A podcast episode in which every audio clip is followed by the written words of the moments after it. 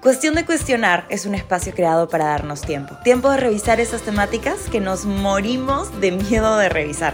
Tiempo para darle una vuelta más a nuestras historias y a la de nuestros invitados. Y aunque en esta sociedad los temas tabú no se tocan ni se cuestionan, adivina qué, para mejorar, a veces solo es cuestión de cuestionar. Hola, hola, ¿qué tal amigos? ¿Cómo estamos? Bienvenidos por aquí a otro episodio de Cuestión de Cuestionar. Yo soy Macla Villamonte y estoy súper emocionada con el capítulo de hoy día porque tenemos a un invitado internacional. O sea, este podcast de lujo por aquí. Estamos con Ismael Cala. Bienvenido, Ismael, ¿cómo estás? Gracias, Macla. Qué linda energía tienes tú y me encanta estar contigo en el podcast y conversar. Así que aquí estoy disponible. Me encanta, me encanta. Justo estuve conversando un poquito, viendo un poco de las temáticas que tú tú hablas. Y creo que la temática que más me gustó, que nunca hemos tocado en el podcast, es acerca del perdón, que es algo muy difícil de hacer, ¿no? Es difícil porque intelectualizamos y justificamos nuestra incapacidad de pasar página, borrar traumas y memorias que nos desgastan si las mantenemos como dueñas de el evento del pasado. Entonces, para mí el tema del perdón, he hecho cursos, seminarios, porque lo he estudiado mucho. He tenido que perdonar varias cosas en mi vida, como todos los seres humanos, y a raíz de que he sido exitoso perdonándome primero y luego perdonando a los agresores o a la situación, digo, pues voy a ayudar a otros porque veo que hay mitos, que hay demasiadas falsas creencias sobre qué nos imposibilita perdonar. ¿Cuáles crees tú que serían las principales, tal vez, creencias limitantes, situaciones, emociones que no nos dejan perdonar a las personas o a las situaciones? Lo primero es que mucha gente cree que el perdón es un regalo que le regala al otro, ¿ves? Y ya por ahí entonces tu ego te hace decir, no, después del daño que recibí, después, ¿cómo voy a regalarle perdón a esa persona. Ya por ahí estamos mal porque el perdón es un, acto de autoliberación y autosanación. Es limpieza hacia uno. Y luego, pues rompes el yugo histórico a través de ese proceso de perdón que te ha unido con esa persona o personas en un hecho que hace ya meses, semanas, días o años sucedió y tú estás resucitando y reviviendo y resintiendo en tu presente consciente. Otra cosa es que la gente piensa que un proceso de perdón es que yo voy a olvidar. Y hay mucha gente que dice, bueno, pues que yo no puedo olvidar esto para que no me vuelva a pasar. O perdono, pero no olvido, ¿no? Sí, que también no está bonita la frase, ¿ves? Porque el olvido casi siempre es un proceso involuntario. Cuando tú le dices al cerebro, olvida esto, olvida esto, olvida esto, el cerebro no lo olvida, el, cerebro te lo amplifica. Ahora, cuando tú le quitas importancia a eso, y pones tu energía y tu foco en otra cosa, posiblemente con el tiempo algo se vaya olvidando o pierdas fuerza en la memoria. Entonces, eso. Hay otras personas que te dicen, no, ¿cómo yo voy a perdonar? Que tú quieres decir que yo voy a condonar y aprobar con un proceso de perdón lo que sucedió. Nunca. Y digo, no, perdonar no es tampoco condonar o aprobar, ni siquiera es justificar. Perdonar es aceptar lo que sucedió, entender que hay un vínculo de resentimiento en ti que es un daño, es algo corrosivo que tienes dentro. Yo siempre le, digo a las personas, mira, cada gotita de falta de perdón que hay en tu corazón es un frasco de cianuro que no se lo está tomando nadie más, solo tú. Es el ejemplo de cuando te ha mordido una serpiente venenosa, digamos que nos vamos a la Amazonía peruana y nos, nos toca que nos muerde una serpiente venenosa. inmediatamente hay que ir con un curandero, con un chamán, con quien sepa sacar el veneno. Posiblemente la cicatriz te va a quedar por el resto de tu vida como un recordatorio, pero como ya no hay veneno, ya en realidad no hay daño, ya pasó, el evento se selló con la mordida. Cuando el veneno queda, que es nuestra incapacidad de perdonar, de perdonar, el evento no ha terminado todavía se revive en un presente continuo. Y la verdad, yo no pienso que es una cosa inteligente para nosotros como seres humanos. Claro, sí, intoxicando tu cuerpo. Me encanta la, eh, cómo lo has explicado con el ejemplo de la, de la mordida de la serpiente. Yo soy mucho de historias. me encanta, me encanta. Las historias se ejemplifican y como decía en uno de sus libros, Jorge Bucay, eh, las historias son, o los cuentos, son para dormir a los niños y despertar a los adultos. Me encanta, claro que sí, porque tal cual, ¿no? Viene una serpiente, te muerde, ahí está el hecho, viene una persona, te hace algo que no te gustó, algo que te hizo daño, pero claro, luego es como tarea tuya ver cómo curas ese veneno y cómo sacas ese veneno de tu cuerpo para que no te intoxique, pero si uno decide como que seguir ahí en ese loop de, bueno, voy a seguir, no, no sé, luchando contra la serpiente regresando porque la quiero matar mientras tengo el veneno ahí o lo que sea. Claro, seguimos en ese loop de el, suceso traumático y no logramos salir de ahí. Lo que pasa es que las personas no han identificado, a pesar de que ya se habla mucho de esto, lo poderoso que es el tema de guardar resentimiento y esos sentimientos como zonas oscuras en nuestro corazón y en la memoria de las células se convierten en pensamientos que están esperando, por ejemplo, venganza, cierre, justicia. Y esos son resentimientos que tarde o temprano son semillas, pero son semillas de plantas venenosas y se convierten en enfermedades. La falta de perdón ya está comprobado científicamente que se convierte en algún tipo de enfermedad. Entonces, ¿tú mereces eso? O sea, es como un doble daño que te estás haciendo. Ya sufriste el, el daño y ahora te estás haciendo daño y estás haciéndole daño a tu cuerpo porque las emociones, si vibran en positivo, maravilloso, te expanden, te amplifican, pero si vibran en negativo y son emociones raras, como la venganza, el odio, todo este tema de, por ejemplo, envidia, ese dolor enquistado, todo eso, de alguna manera, eh, te enferma. El 98% de las enfermedades que vive el ser humano son innecesarias, son resultados de una somatización por procesos no terminados y que no recibieron el cierre adecuado. Hablando de emociones, siento que es muy importante que nosotros los seres humanos no solemos hacerlo, honremos nuestras emociones, le demos espacio a nuestras emociones.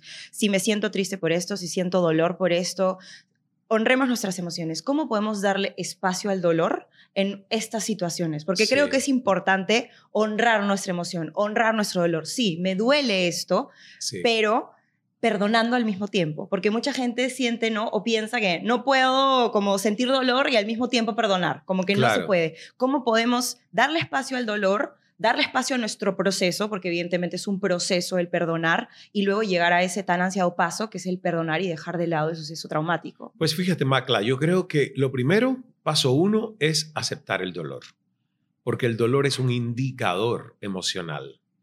El dolor es el termómetro del amor. Nosotros sabemos lo lindo que es amar cuando hemos vivido dolor y por lo tanto sabemos que es amar saludablemente sin que haya tanto dolor. Entonces, lo primero es aceptar el dolor como parte de la existencia humana y decir, yo hasta dónde quiero vivir este dolor. Acepto el dolor, si me enquisto en el dolor, pido ayuda para poder comenzar un proceso de perdón.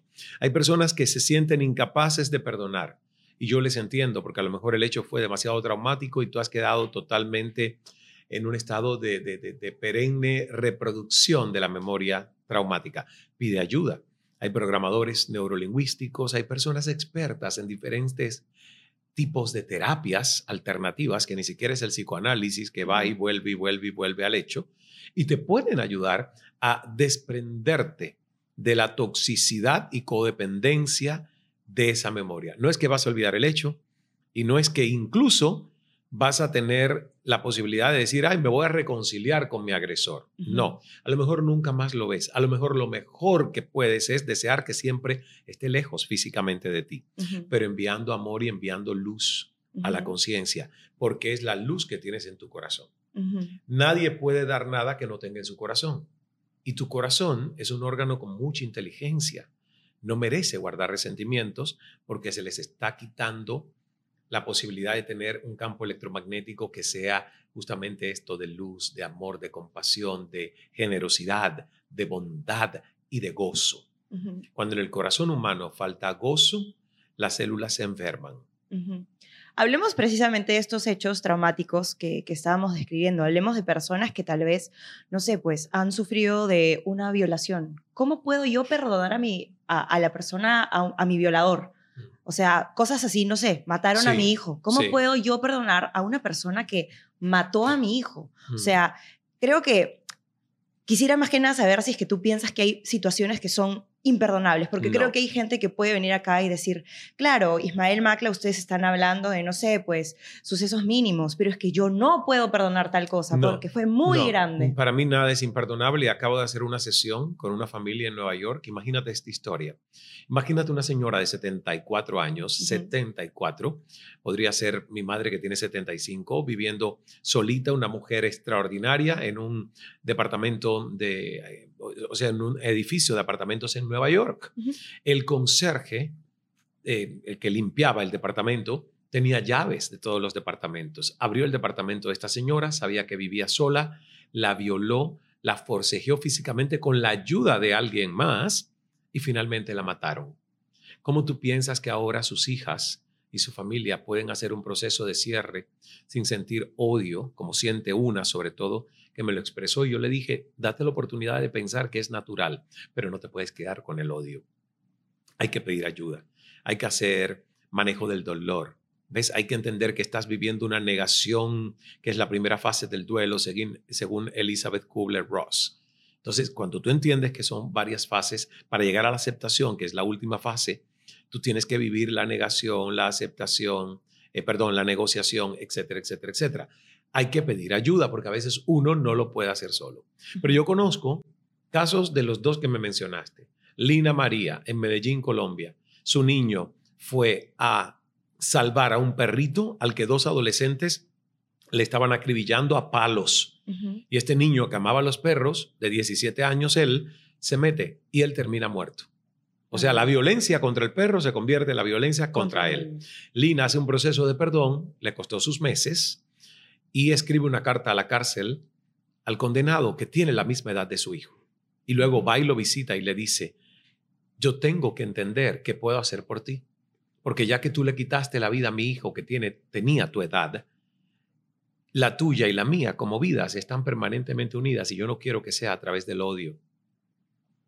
¿Qué puedo yo hacer por ti? Yo podría ser tu madre. Y ya que no tengo mi hijo, dime qué yo podría hacer por ti. El chico empezó a llorar, a llorar, a llorar. Y Lina permitió sentir amor y compasión hacia quien le quitó la vida a su hijo. Fíjate qué, qué ejemplo tan... Qué corazón tan grande, la admiro mucho. corazón tan grande, yo también la admiro mucho. Me gusta el último caso que nos diste. Creo que en este caso, eh, Lina, ¿verdad? Lina, le da, digamos que una oportunidad nueva a este chico que había matado a su hijo pero creo que en muchas ocasiones uno, por también, em, por cuidarnos a nosotros mismos, no debemos darle una, una, oportunidad a la persona que nos hizo daño, más sí perdonarlo. Claro. Entonces, me gustaría hablar de esas oportunidades. Tengo claro, una amiga, en este caso él estaba en la cárcel. Claro. Fíjate, él estaba en un lugar donde en este momento no era un peligro para la sociedad. Claro. Y Lina lo que quiso hacer es, tú eres joven, algún día saldrás de aquí. Yo quiero que cuando salgas de aquí seas, una seas diferente. diferente. Exactamente. ¿Cómo te puedo ayudar en eso? Ahora, para muchas personas, por ejemplo, mujeres golpeadas, mujeres maltratadas por sus esposos, el proceso de perdón no es para que vuelvas eso, y haya una reconciliación. No. si la persona, por favor, tiene el patrón de ser violento, usted lejos, lejitos, pero con el corazón sano. Mira, yo te cuento una cosa que fue bien graciosa. Estaba en Londres esperando a un amigo y me senté en un café, en una pequeña terraza, era verano, y escuché a dos mujeres británicas y se me fue el oído, porque como yo estaba solo, se sentaron exactamente al lado mío y con su acento británico y una le decía a la otra, How are you? I'm doing great. How are you? Bueno, la cosa es que una le dice, mi día iba de lo mejor hasta que entré a la tienda y vi a mi ex. Y le dice la otra, ¿a John? Dice, no, el anterior, que esta no lo había conocido. Entonces le dice esta, pero ¿cuál anterior? Si yo llevo por lo menos 15 años siendo tu amiga y solo conocí a John. Dice, es que este fue hace 20 años. Ok, imagínate, un ex de hace 20 años. Y esta mujer le está diciendo a su amiga, todo me iba bien en el día hasta que vi a mi ex, un ex de 20 años. Y la otra le dice, pero si es un ex de 20 años, ¿qué puede todavía pasar? No sabes, me revolvió la sangre verlo con aquella rubia y la mirada que me dio de intriga, como diciendo, Espero que estés peor sin mí. Bueno, la mujer se ha lanzado. Yo, me, yo casi me río. Casi me río y casi quisiera participar en la conversación y darle coaching. Una terapita ahí. Y darle una terapia y decirle, señora, ustedes aquí tienen a la doctora, la, la doctora cachetada. Me han hablado de esa doctora aquí en Perú. Pues mira, que dice, jódete, ¿no? A la gente. Pues, pues hay veces que tú tienes que decirle a la gente eso, jódete. ¿Cómo 20 años después usted no ha pedido ayuda para que un ex tenga poder sobre usted. Es que contarlo, contarlo te quita poder personal. Porque en 20 años tú tienes que haber sido capaz de pedir ayuda si no lo puedes hacer sola para entender que usted tiene que sacar el... Mira, si Shakira dentro de 10 años está con la misma historia contra Piqué, con todo lo que amo a Shakira, le digo, mamita, eres un analfabeta emocional, busca ayuda, ¿eh? Claro. Que ya basta de facturar a costa de la misma historia. Claro. Todo tiene fecha de vencimiento. ¿Ok? Entonces, eso es lo que nosotros tenemos que hacer los seres humanos. Amor. Pero para ti es el regalo a tu corazón, es el regalo a tu vida, es el regalo para que tengas paz, para que haya sonrisas, para que no sientas ese, ese rencor que te hace mala sangre cuando viene a tu memoria alguien o algo. Si cada vez que tú tienes un rencor que viene a tu memoria del pasado y te hace mala sangre, esa mala sangre es que no es Es materia corrosiva circulando por tu sangre. Uy, hasta salió en rima. voy a repetirlo. esa mala sangre es materia corrosiva circulando por tu sangre, porque ahí hay hormonas que hacen daño cuando se quedan mucho tiempo en el torrente sanguíneo, cortisol, adrenalina. Esas son hormonas que hay que tenerlas muy bien ubicadas para cuando de verdad hace falta y tener una fuerza extra muscular para algo que hay que hacer físico, ¿ves? O estoy realmente en peligro, alguien me está atacando físicamente y yo necesito desatarme. Vamos. Eso. Pero para recordar el pasado y hacerme mala sangre, es que no es inteligente. El daño que le estoy provocando a mi cuerpo, los años que me estoy quitando de vida. Hay un estudio reciente que leí que la gente que no perdona muere antes muere antes. Tú acortas tu vida con la, con la falta de perdón. Y yo no quiero eso. Yo mm. quiero vivir más de 137 años. ¿Cuántos tú? Dame un número. Demasiado. Yo creo que con Dame 90, un número. Con 90 estaría tranquila. Pero ¿cómo que 90? Si llegas a los 90 extremadamente bien, ¿no pedirías una extensión? No lo sé, porque tal vez estaría yo extremadamente bien, pero me daría mucho dolor ver lo que hay afuera en el mundo. Ah. Pero regresando un poquito al tema del perdón, quería contarte la historia de una amiga mía, sobre todo porque su entorno, ella logró perdonar, y su entorno constantemente le decía que era una cojuda, que cómo podía perdonar, que qué le pasaba.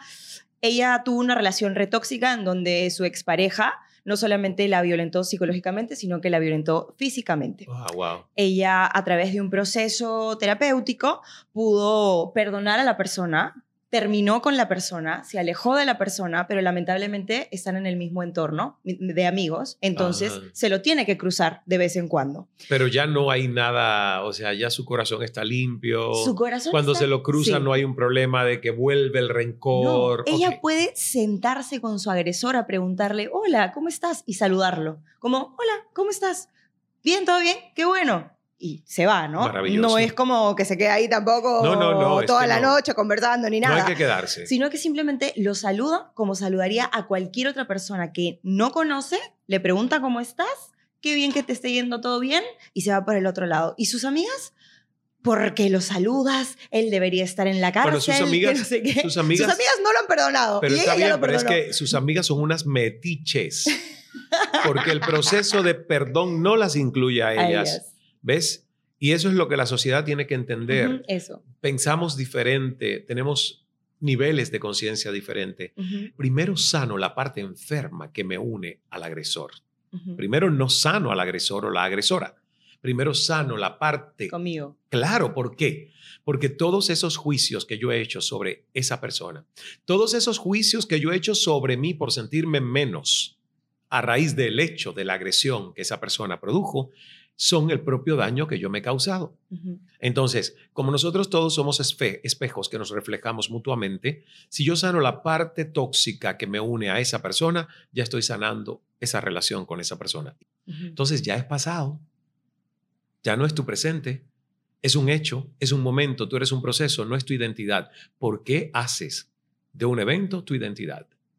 Entonces, cuando tú le haces a una persona entender esto, y si te dice, no puedo salir de aquí, entonces tú le dices, ven que te doy la mano para que salgas del bache, porque el bache no es tu tumba y veo que tú estás tratando el bache como si fuese tu tumba.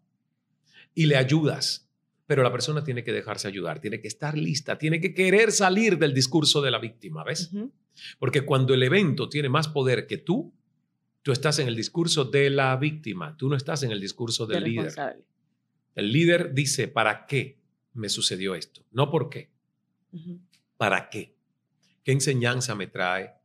¿Qué mejoramiento me trae? ¿Qué evolución en mi temple y mi carácter me trae haber sentido tanto dolor, tanto ultraje, que me haya pasado algo tan desagradable? Por favor, mira, hay gente que el perdón lo que no lo ha hecho es con Dios. Claro, ¿por qué Dios permitió que esto sucediera? Exactamente. Y, tienen el Tratando juicio. de encontrar culpables todo el tiempo. Tienen el juicio contra Dios. Y si tú te enquistas en eso, ya es un vacío existencial. Y fíjate que la verdad, me, me, gusta hablar de esto porque digo, Dios mío, es, es, es fuerte pensar cómo tú puedes realmente perdonar desde este entendimiento al que te haga daño, como hizo Nelson Mandela, 27 años en la cárcel. Lo metieron preso porque él admitía la violencia en sublevaciones y protestas contra el apartheid cuando era joven. Entra a prisión, 27 años en prisión, 18 años sin cama, raciones de comida mal cocinadas y a veces hasta en mal estado y pequeñas. ¿Y cómo puedes justificar tú y entender que 27 años después sale con un alma enorme, una conciencia expandida donde no admite la violencia como solución y no quiere revancha? No quiere venganza contra los blancos que sometieron a los negros. Quiere unificar a un país. Esos son mis ejemplos. Mahatma Gandhi, Jesucristo, Buda, Nelson Mandela. Buenísimo. Eh, hablemos un poquito de lo que decíamos de la oportunidad, ¿no? Eso que estábamos hablando ahorita, de eh, cómo puedo yo saber en qué momento puedo yo darle una oportunidad, perdonar a la persona y darle una oportunidad. Por ejemplo, un daño que me hicieron mis padres mis padres son personas que tal vez van a estar cercanos a, mí, pero tal vez si es que mis padres me hicieron un daño que no merece que les dé otra oportunidad, es un poco más complicado. ¿Cómo puedo yo saber si es que estoy en las capacidades o si es que debería darle o no otra oportunidad a la persona, más allá del perdón? El perdón ya sabemos en todas las ocasiones, pero ¿cómo sé si es que además de perdonar, debo o no darle otra oportunidad a la persona? Pues mira, ahí es el corazón el que te tiene que indicar el camino. Hay caminos que tienen corazón y hay caminos que no tienen corazón. Entonces, cuando tú tienes dos posibles soluciones, que es, le doy una segunda oportunidad o no le doy una segunda oportunidad a estas personas, excluyendo papás, vamos a decir personas que no son tus padres, porque ahí quiero detenerme en el tema Es distinto el tema de papás. Exacto. es distinto el tema de padres por un linaje ancestral y espiritual. Pero digamos que esto es amigos, hermanos, primos, pareja, pues ahí yo no le pregunto a la mente. Fíjate, porque la mente, a la mente desde la lógica y los argumentos, le cuesta dar segundas oportunidades. Ahí yo le pregunto al corazón. Cierro mis ojos, invoco la energía de esa persona, a ver si es una energía que sigue estando en el nivel de conciencia de cuando surgió ese evento, o si es una energía que ya cambió y está en otro nivel de conciencia, porque nosotros cambiamos. Nosotros cambiamos. Entonces, le pregunto a mi corazón y sigo la intuición o la corazonada. Se siente bien, tiene corazón, darle una segunda oportunidad a esta persona, tú sientes. Si el corazón no se contrae, no hace una sensación rara. Y cuando le preguntas lo otro, tú vas a sentir si se sintió más paz o menos paz. Claro. O si Yo es que esa, al corazón. O si es que esta segunda oportunidad viene desde el miedo a la soledad, Ah, no, viene es otra cosa. otro tipo Por de eso te digo, traumas. ve al corazón. Porque el corazón no te va a dar la sensación por nada de esto. Pero la mente sí toma decisiones basadas en el temor Claro, y en los traumas pasados. y en los traumas pasados y en las miedos, necesidades económicas. necesidades. Hay gente que no deja al esposo o a la esposa maltratador o maltratadora Por porque se siente que financieramente, exactamente, digo, por favor, es muy mediocre. Aún con hijos, que tú pongas por encima de tu integridad personal la necesidad financiera. Créeme que, que, Dios te va a ayudar, algo va a aparecer que te va a dar una mano, pero toma la decisión por ti. En el caso de los padres, mira, es, muy complicado vivir bien con un lazo roto con mamá o papá. Entonces mi invitación es siempre a sanar, pero intenta tú quedar libre de ese ruido y cortocircuito con tus padres, porque es que es muy fuerte la conexión que nosotros tenemos con nuestros padres biológicos. Uy, es que nosotros hemos visto el mundo a través de nuestros padres desde que nacimos. Somos lo que somos porque somos nuestros, por, por lo que nuestros padres Especialmente hicieron mamá. Claro, entonces es como si no puedes perdonar a tu, a tu madre, es como no poder perdonarte a ti misma, porque al final somos casi que un reflejo de, de eso, ¿no? Evidentemente podemos cortar patrones, podemos ser personas distintas, podemos ser versiones mejoradas, pero al final del día sí somos lo que somos por lo que nuestros padres nos enseñaron y hicieron que nosotros seamos. Y hay que perdonar a nuestros padres, todos tenemos que perdonar a nuestros padres. ¿Y por qué? Perdonarlos y liberarlos, cuando ya somos adultos, de la responsabilidad de que se crean los culpables o responsables de lo que nos salió bien y nos salió mal. ¿Ves? Hay que perdonarlos porque ellos en el proceso de la educación hicieron lo mejor con sus intenciones, con lo que tenían a su mano, con sus, herramientas. con sus herramientas. Y a los hijos, por eso nos toca evolucionar, salir del molde de los padres. Y eso es lo que cada padre debería esperar de sus hijos, que le supere, que le mejore, que viva con más libertad y menos miedos, menos prejuicios, menos dogmas, mentes más expansivas y menos programadas con discursos ya hechos. El proceso de educación debe ser enseñar al otro a pensar y a ser quien es, no manipular al otro para que sea quien yo aspiro a que, sea. Excelente. Me encanta. El tema del perdón realmente es un tema re complejo. Creo que lo hemos tocado súper bien, sobre todo lo de los padres es de, las cosas más difíciles, porque siento que sí es un tema eh, para todo, ¿no? Como en general el perdón, el tema de todo siempre con los padres es como distinto. La comunicación con los padres es distinta. Y con los padres uno tiene que crear un ritual, un ritual para que cuando vayamos a una conversación difícil con ellos, uno no crea que es un viaje al pasado y literalmente es un viaje al pasado. Es un viaje a una mentalidad de la que vienes y dónde fuiste creado tú. No fuiste creado o creada en el futuro, fuiste creado en el pasado. Entonces, conversar con nuestros papás muchas veces necesita paciencia, aceptación amorosa, porque desde la mente de un hijo, ir a las ideas del padre, a no ser que sean padres de vanguardia y de avanzada y con una autoindagación constante de quiénes son, que estén actualizados, digamos, cuando tú vas a conversar con tus padres, vas al pasado. Quiero hacer una última pregunta ahora hablando de lo de los padres.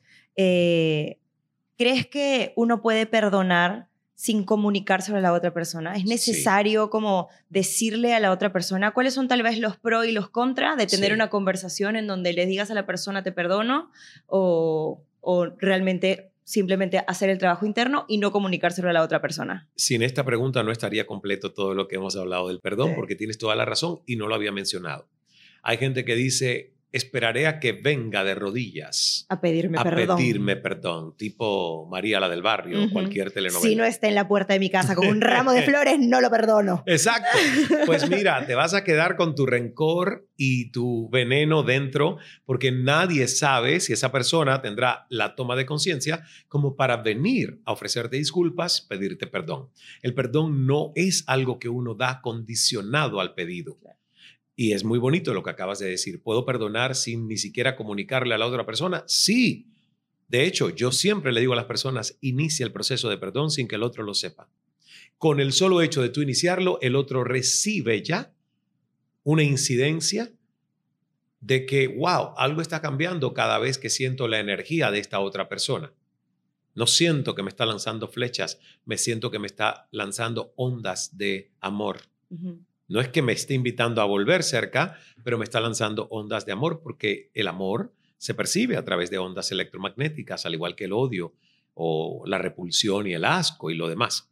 Entonces, sí, la respuesta es, nosotros deberíamos empezar un proceso de perdón por el regalo que merecemos de autoliberarnos de ese yugo histórico que, que no es lindo, que es una energía que nos esclaviza. Y Si puedo yo comunicar eso y lo quiero hacer, lo comunico. Pero si no quiero comunicarlo, no lo hago. Y el proceso de perdón es tan efectivo en uno o en, otro, escenario. Exactamente.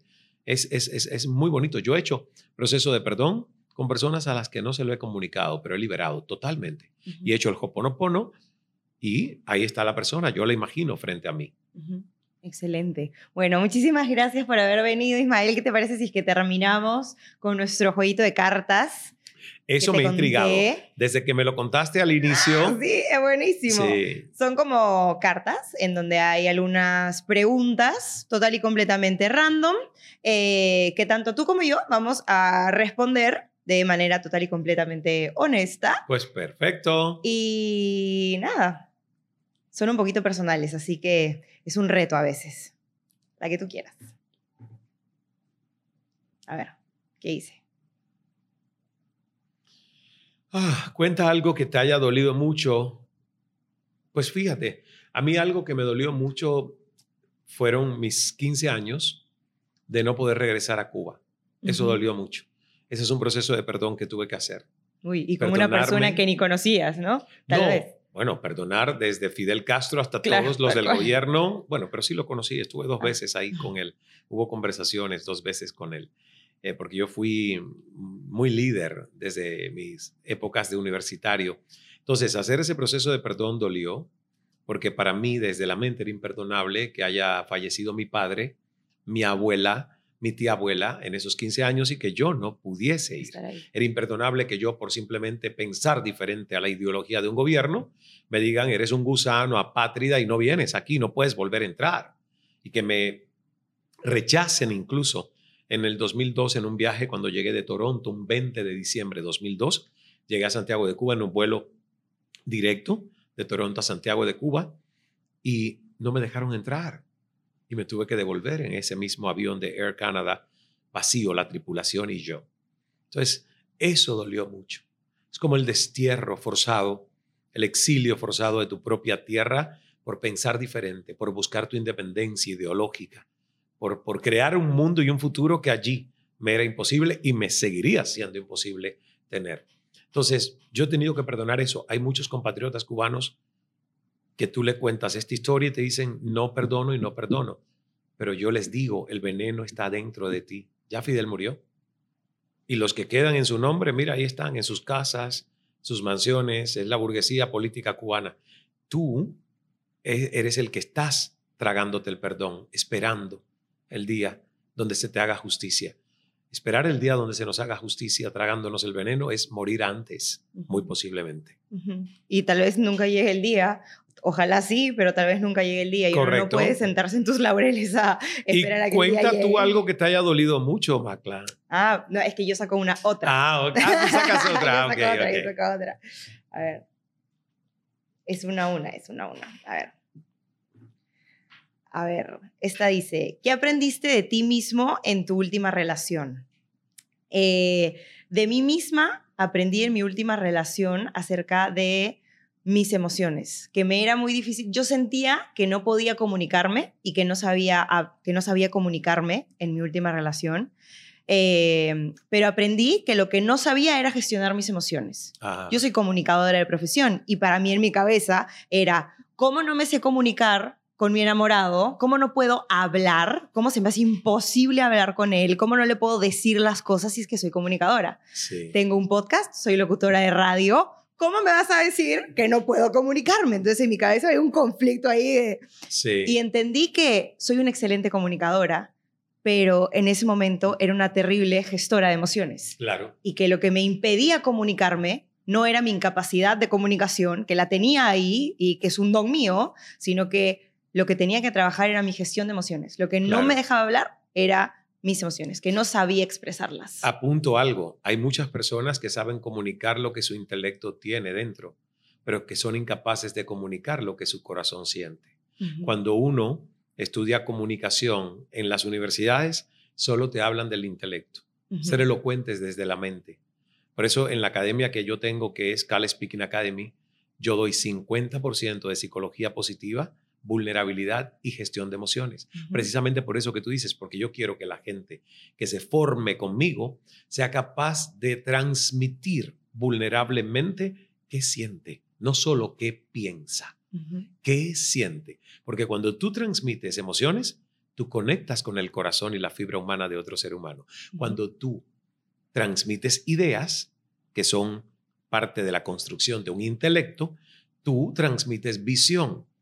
Pero si no le pones emoción a la visión, la visión no enamora y persuade al otro. Entonces, Hiciste un gran autodescubrimiento. Sí, hice un gran autodescubrimiento y eh, inicié mi proceso para aprender a empezar a gestionar mis emociones, a, abrazar la vulnerabilidad y sentirme cada vez más vulnerable y en confianza siendo vulnerable con las personas que me rodeaban.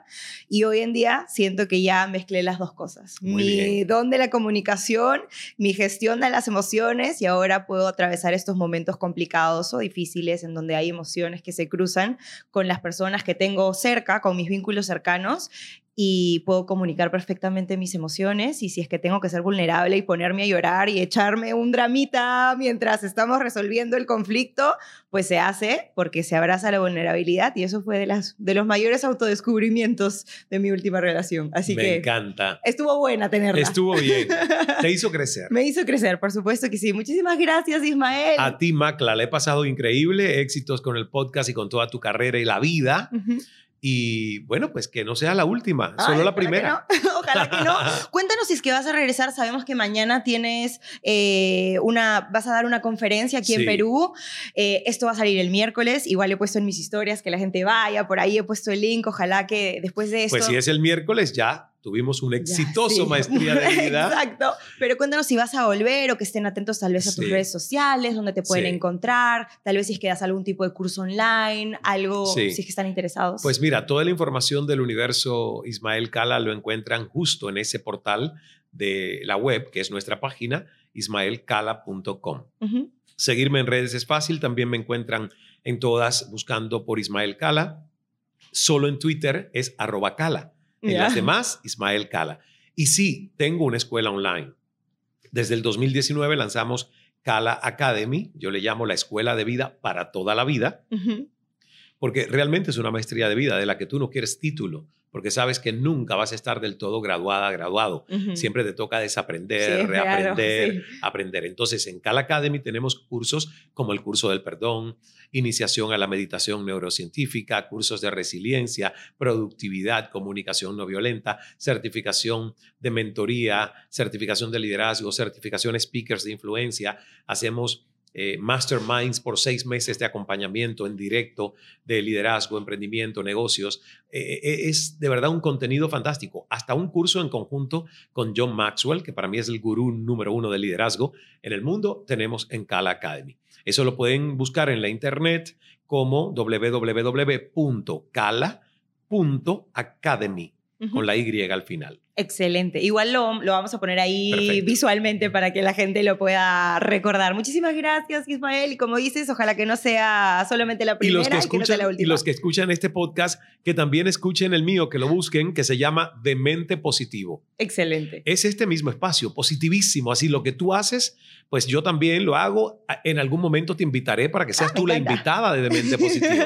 porque ya veo que eres una demente positiva. Por supuesto que sí. Y se siente, se siente la energía positiva. Gracias Ismael y gracias a todos ustedes por estar por aquí con nosotros en este podcast y nos vemos en el siguiente capítulo. Chao, chao.